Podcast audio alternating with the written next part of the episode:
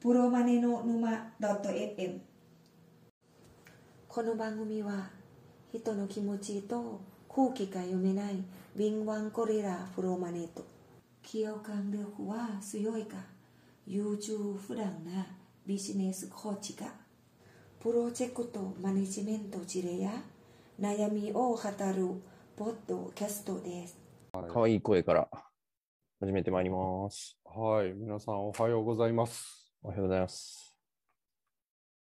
うつぼです。ゴリです。 どうも遅刻、寝坊してすみませんでした。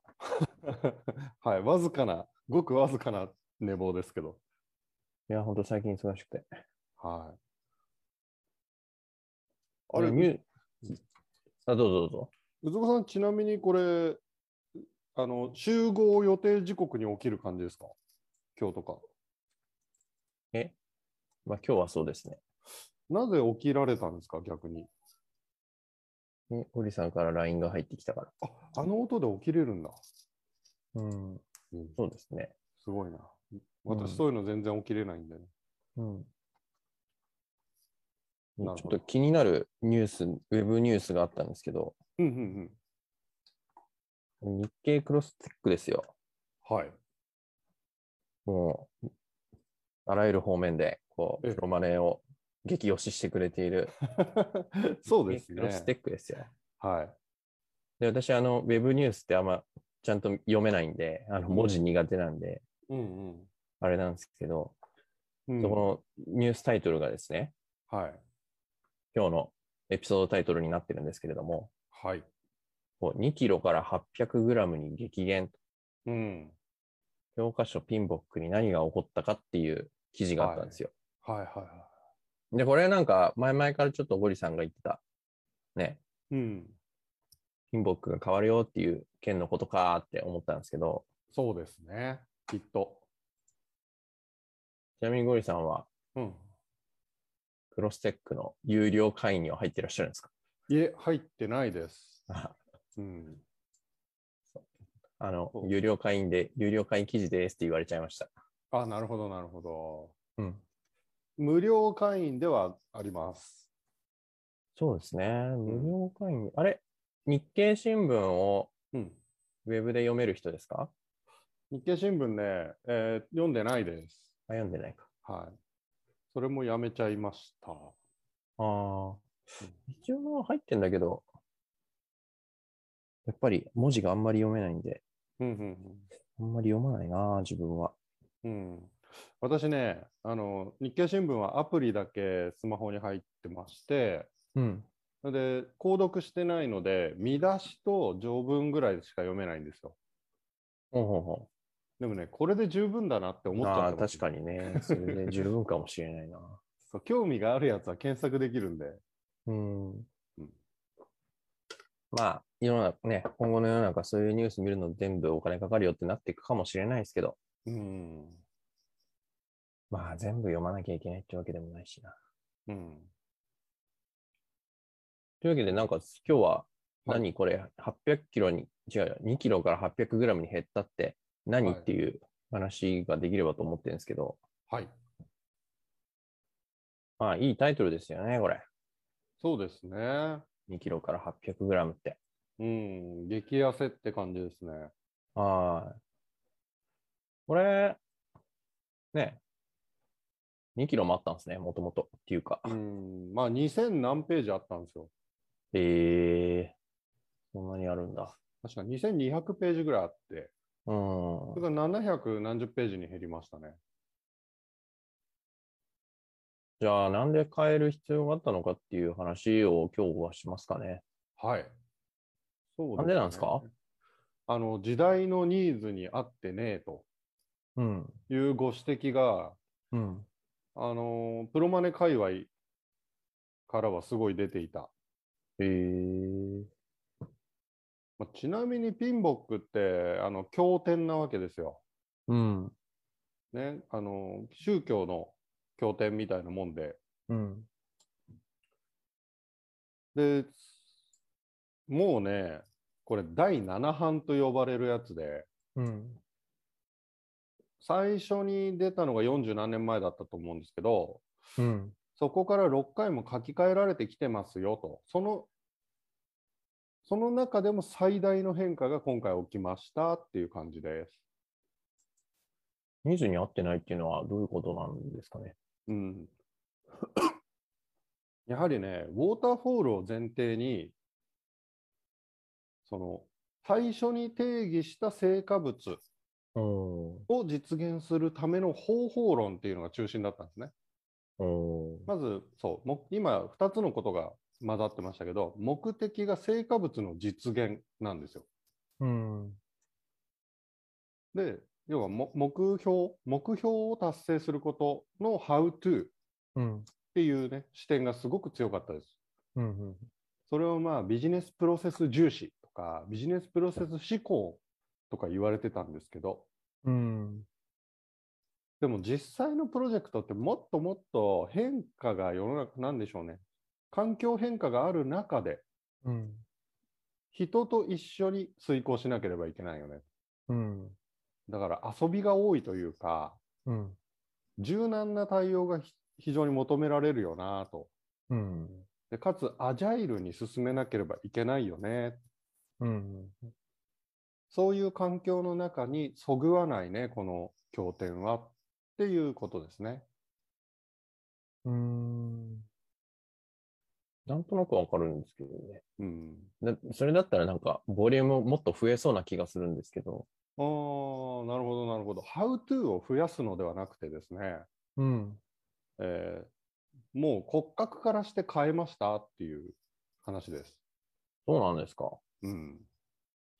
ピンボックの体系って基本、時系列でね、5つのプロセスに分かれてたんですね。うん。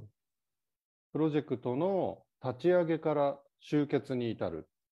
うん立ち上げ、計画、実行、監視、コントロール、集結っていうこうんう5つのプロセスにおいて、うん。 10個の知識エリアがそれぞれどういうふうなことを、10個の知識エリアって呼ばれる、まあ、スケジュールの管理とか、うん。リスクの管理、ステークホルダーの管理みたいなものですね。うん。これを10個に分けてですね、うんそれぞれどの、このプロセスではこんなことをやりましょう。このプロセスはここに注意するんだよっていうのを 5×10 で定義してたんですよ。うん。うんこれなくなりました。おお。よかったんですかえーよかったかどうかはわからない。そうなんですね。そう、あのー、そもそもね、目、目標達成、うん。えー成果物の実現っていううんところよりも、うん。えーその背景にある価値を実現しようよっていう書き方になってます。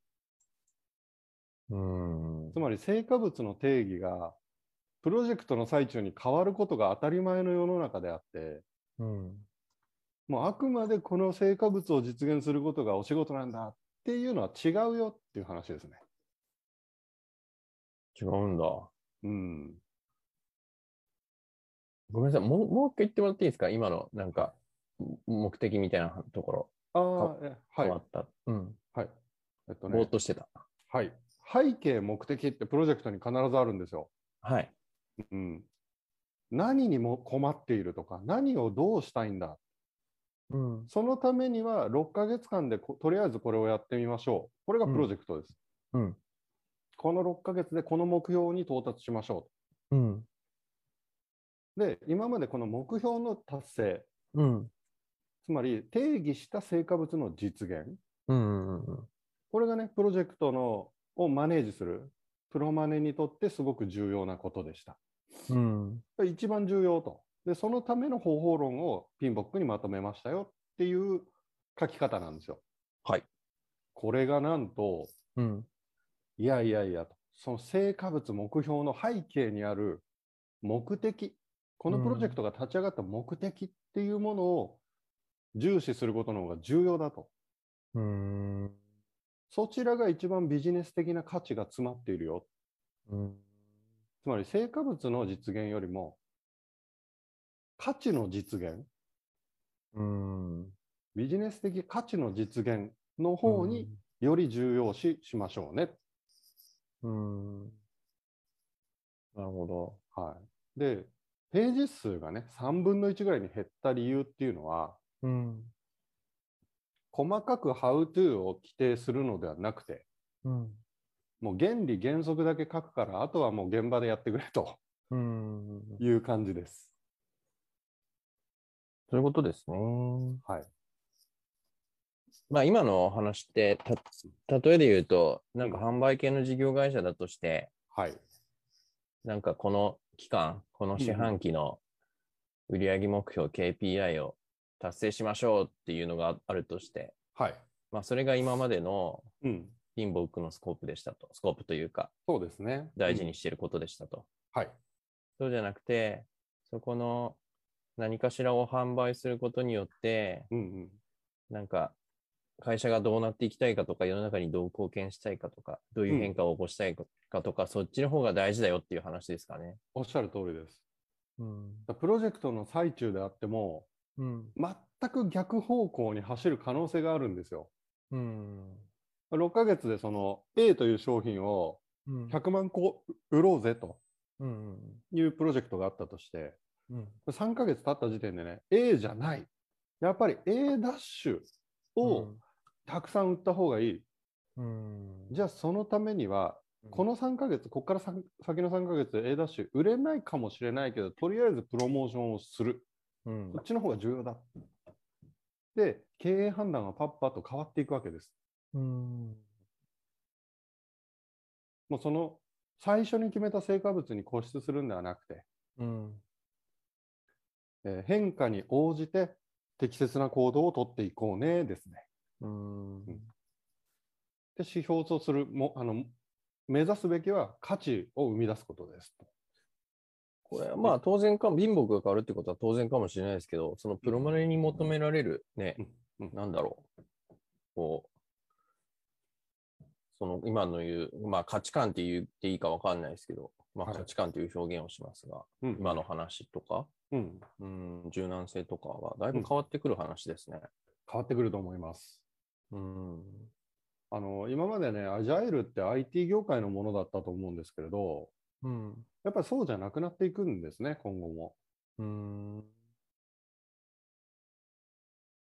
より細かそうくですね早く、ううんん方向転換ができるように。うんうんうんうん。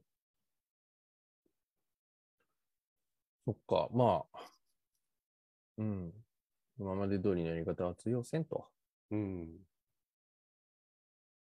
まあなんかな難易度が高まる感じはしますね。この数値目標達成すりゃいいじゃんって思ってたのがそうじゃなくなるってことだと思うんで。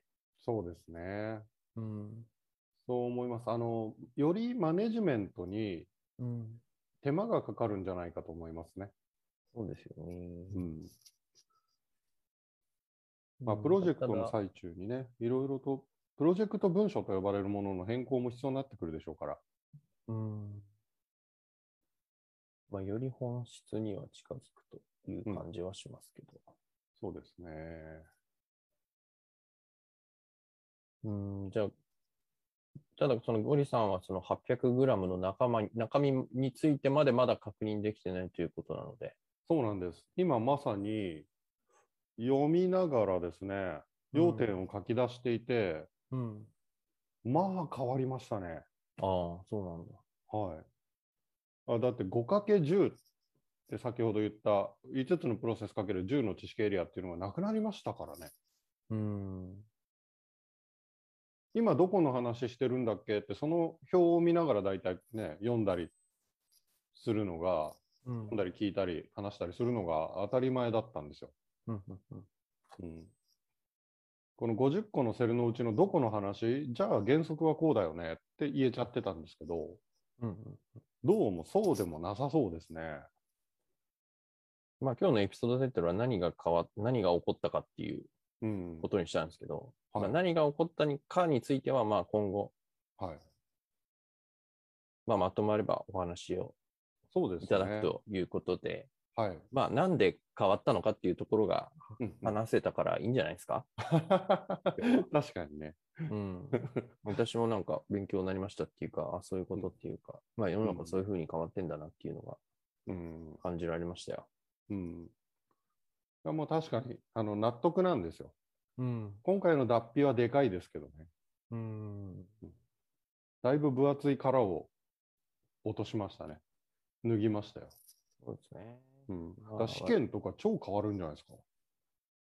まあ、我々もね、あのー以前のやり方で、OK っていうことはもう、ないよってことですね。うん。プロマニに限らず。変わっていかなきゃいけないと。うん。あの強いものが生き残るのではなく変化できるものが生き残るんだみたいなこうで生物学的な言葉ってあるじゃないですか。うん、なんかよく聞くような、ような。あれをねすごい体現してる気がしますよ。あのピンボック自体が変わったことにきちんとついていきましょうねっていうのもありますけれど、うん。まあ、それ以上にビジネス環境が刻々と変化していく中で、えーそれに合わせて価値の最大化をしていこうねっていうイメージなんですよね。わかります。わかりますうん、ゴリさん、これ、お後いいと思うんで、この辺にしときます。そうですね、過去最短かもしれないですけど、うん。うん、いや、コンパクトにまとめるっていうチャレンジをしてみますか、たまには。はい、わかりました。うん。じゃあ、今週は以上とはい。了い解うでこす。とで、はい、またまとまったら教えてください。まとまるのを楽しみにしておりまあす。了解です。自分で読めって話ですけど。あのね、読めないんですよ。これ会員じゃないと手に入らないはずなんで。あ、了解です。はい、あ、まあ、い1万円ぐらいで売ってた気もするけど。うん。赤いっすね。はい。じゃあはい。やめます。はーい。ありがとうございました。ではまた来週。はい